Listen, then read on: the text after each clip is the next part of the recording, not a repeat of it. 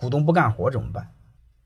股东不干活和你定的规则有关系。泰山管理学院的股东没有不干活的，而且我至少半年不在泰山管理学院，可能从未来以后，我可能要三个月甚至一个月在泰山管理学院。如果你们看我的名片的话，我已经退休了，啊，嗯，我是荣誉院长，因为我给我自己定义成五十岁退休，我今年四十九了，我在预我在提前演习一下，好吧？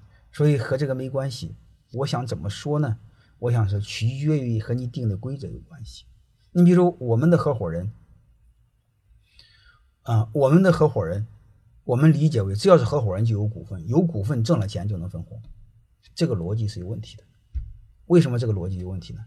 因为这个逻辑你会发现天塌下来个大的顶着，所以你会发现按这个逻辑的话，他奶奶个大的人干活，个小的人不干活，光等分红，是吧？所以这个逻辑是有问题的，这个逻辑是不可以的。